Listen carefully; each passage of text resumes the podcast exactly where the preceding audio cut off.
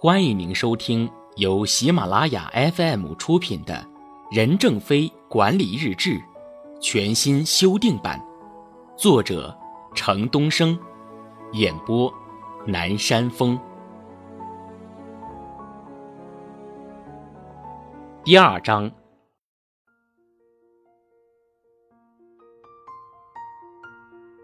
一月七日，榜样。我们要秉承毛泽东搞两弹一星的气魄和决心，响应党中央科教兴国的伟大号召，跟随十四届五中全会跨世界的宏伟规划，在改革开放的基础上，独立自主、自力更生地建立和发展华为产品体系，学习老一辈革命家、专家团结一致、艰苦奋斗、奋发图强的精神，赶超世界先进水平。以充分满足用户的最高需求。摘自在第四届国际电子通信展华为庆祝酒会上的发言。背景分析：一九九五年，摸着石头过河的中国改革开放已进行了十七年，中国政府已经积累了丰富的改革经验，中国经济正以前所未有的速度向前发展。在改革开放的大潮中成立的华为。成长速度非常快，华为以大市场、大科研、大系统、大结构为目标，建立了一个运作良好的组织体系和服务网络。此时的华为有一千七百五十名员工，其中一千四百多人受过本科以上的教育，有八百多名博士、硕士。在公司全体人员中，研究开发人员占百分之四十，市场营销人员。占百分之三十三，生产人员占百分之十五，管理人员占百分之十二，这是一个良好的倒三角形组织结构。按照计划，一九九六年，华为的员工规模将发展到两千五百至两千六百人。华为已经形成了覆盖全中国的营销网络，及延伸到美国和香港地区的采购网络，同时。在近几年市场销售的激烈竞争中，一批久经考验、高素质、高水平的企业管理队伍也被逐步磨砺出来了。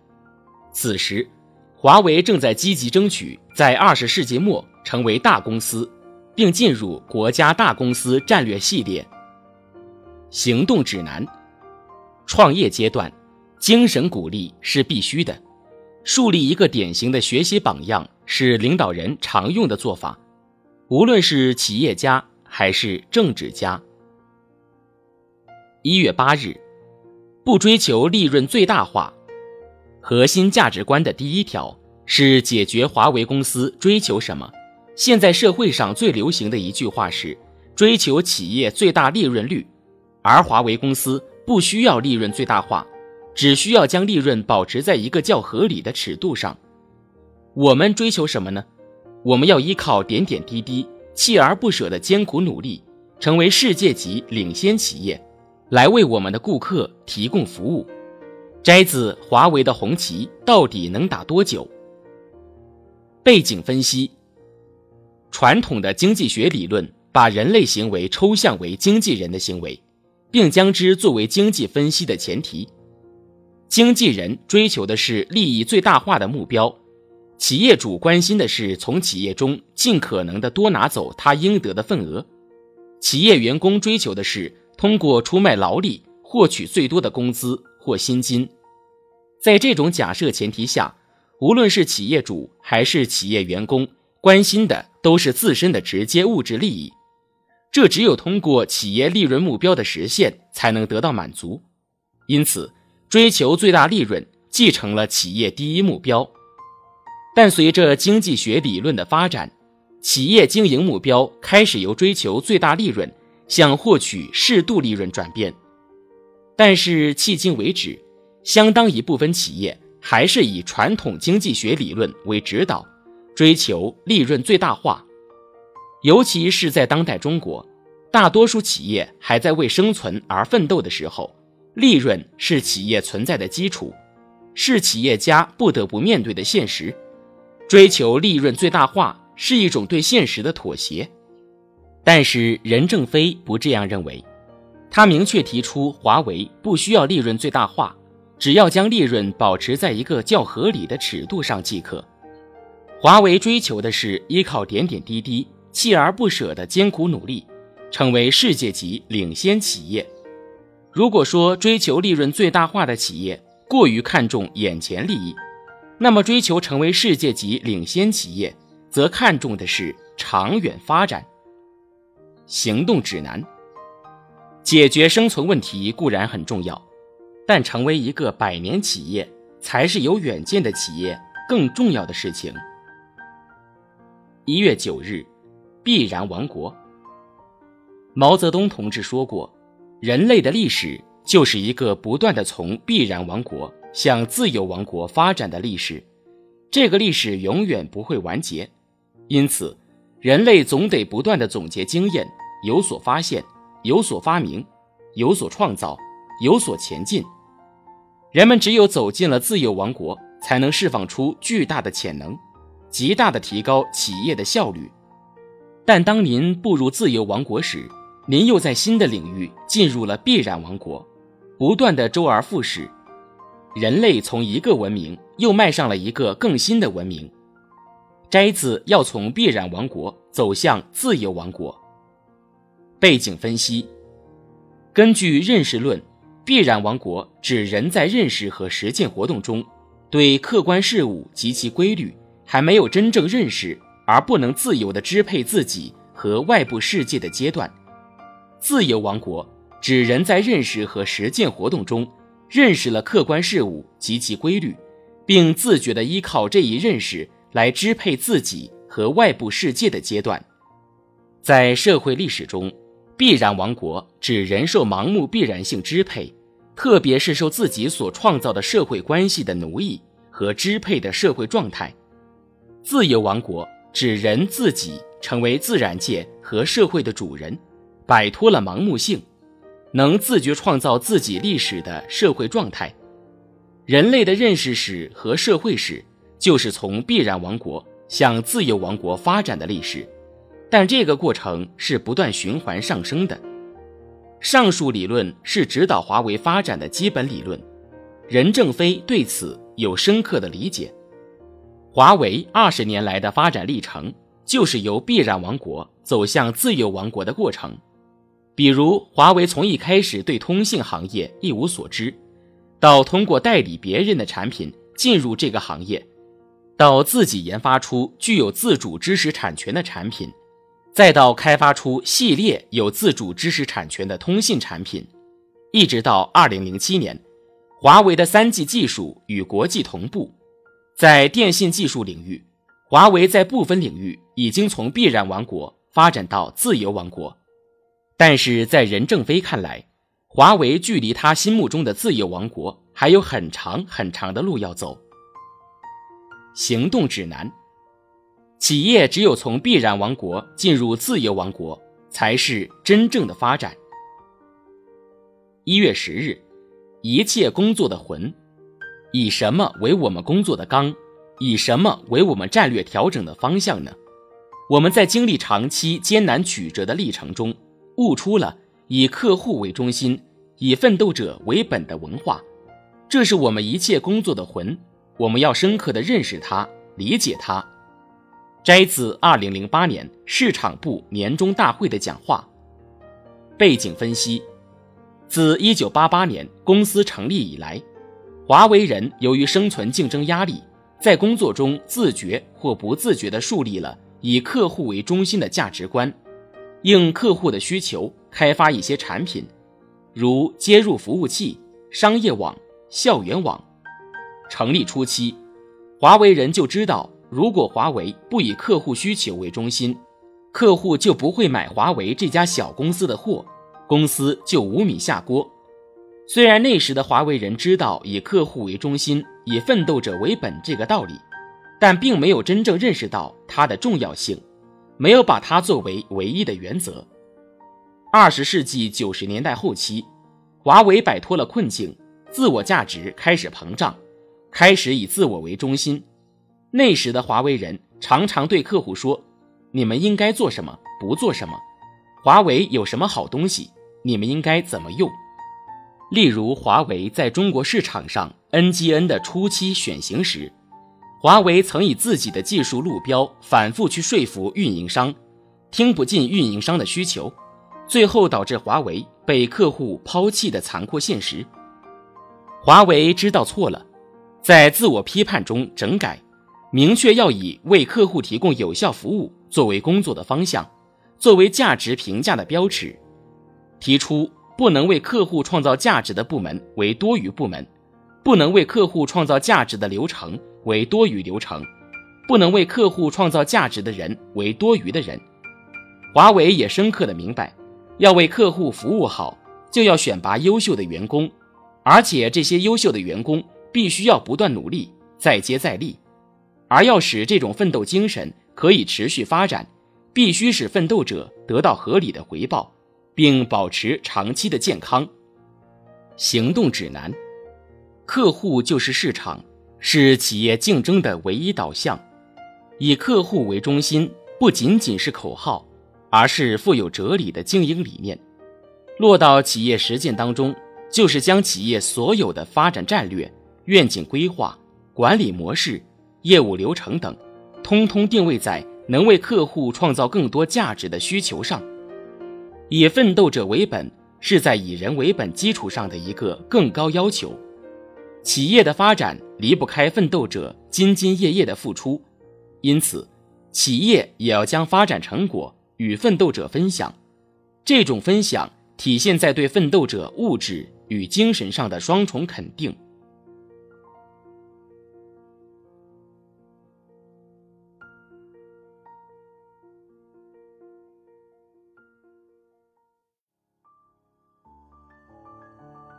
您正在收听的是由喜马拉雅 FM 出品的《任正非管理日志》全新修订版。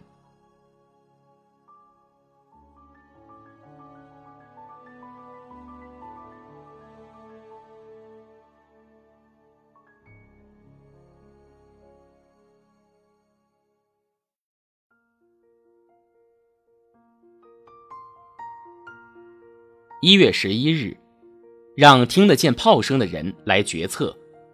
我们后方配备的先进设备、优质资源，应该在前线一发现目标和机会时，就能及时发挥作用，提供有效的支持，而不是拥有资源的人来指挥战争、拥兵自重。谁来呼唤炮火，应该让听得见炮声的人来决策。摘自在消服体系奋斗颁奖大会上的讲话。背景分析：在硝烟弥漫的伊拉克战场上，某军先头部队突然发现一个火力较强的敌人抵抗据点。该先头部队并没有直接与敌人对抗，而是直接通过后方部队发射导弹轰炸摧毁敌人据点。任正非从中得到一条新的领悟：要让听得见炮声的人来决策。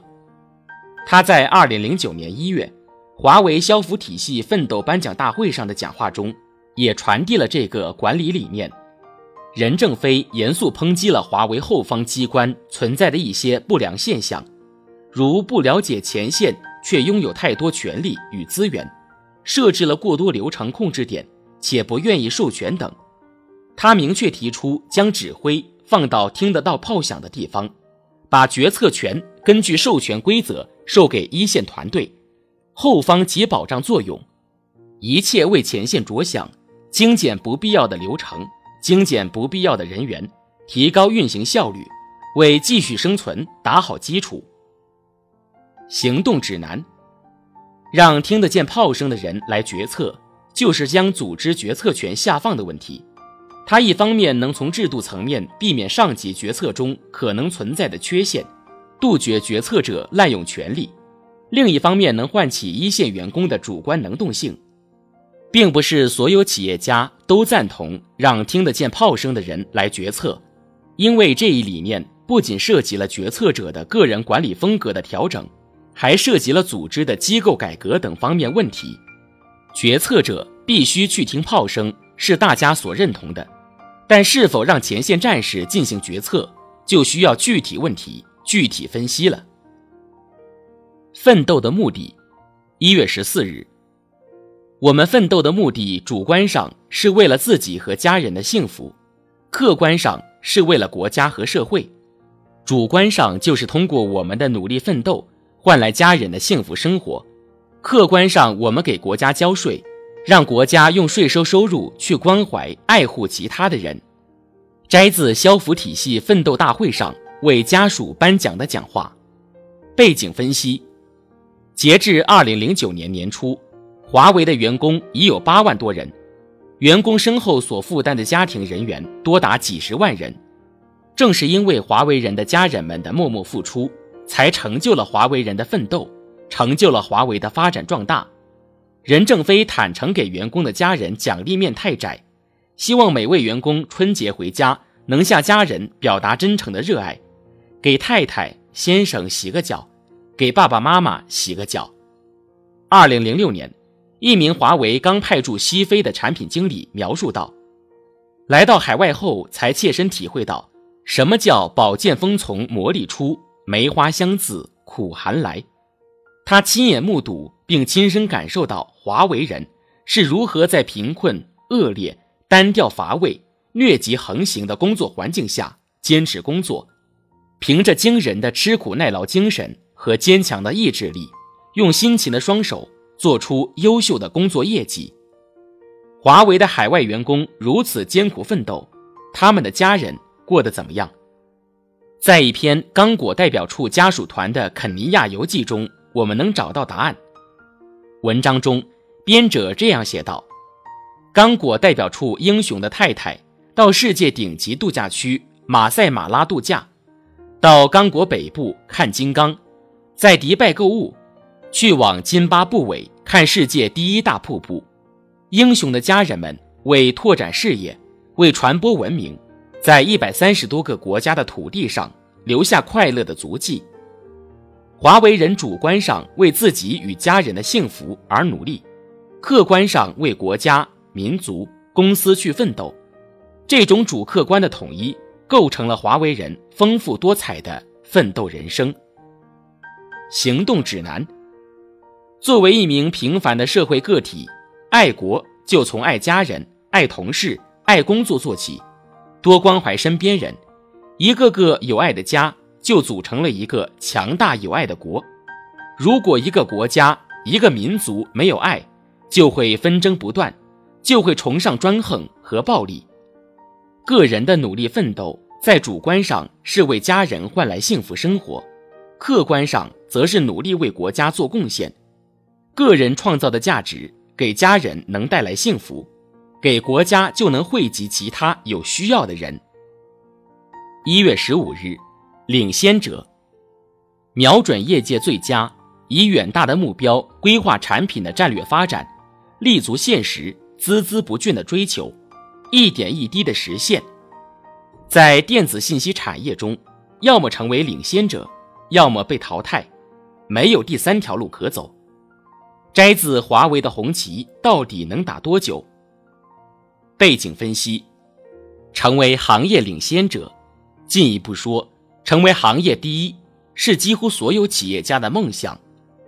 通用电气前 CEO、首席执行官杰克·韦尔奇曾经说过：“通用电气只做一些高科技、高技术含量、市场进入门槛高、竞争不是十分激烈的、利润率很高的行业的第一。”盛大网络创始人陈天桥也说：“盛大的基因不是跟进，不是做第二，而是要做第一。”早在华为规模很小、尚没有什么影响力的时候，任正非就提出要做行业领先者的目标，显现了一个大企业家的雄心。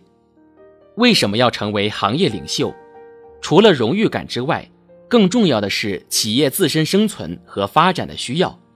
行业第一名或前三名，意味着品牌知名度、市场占有率、利润率高过一般企业。在很多行业中，行业前几位攫取了行业总利润的一半以上，甚至行业第一有可能获取行业总利润的六成以上。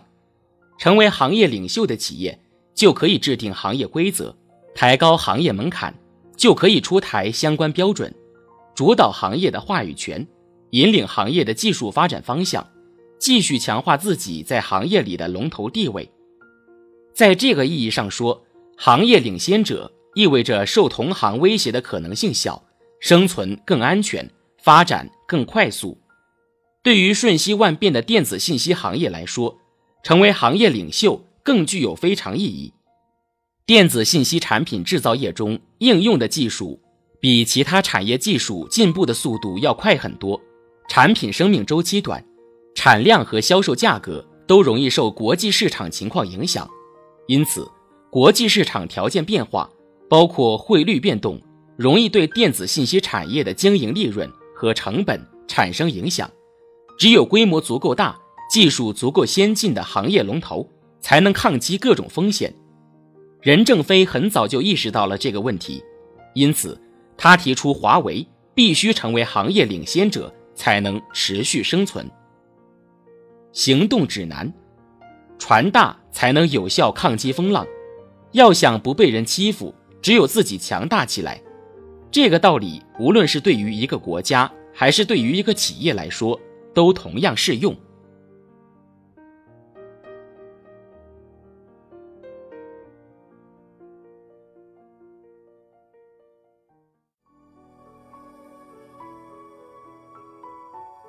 听众朋友，本集播讲完毕，感谢。您的收听。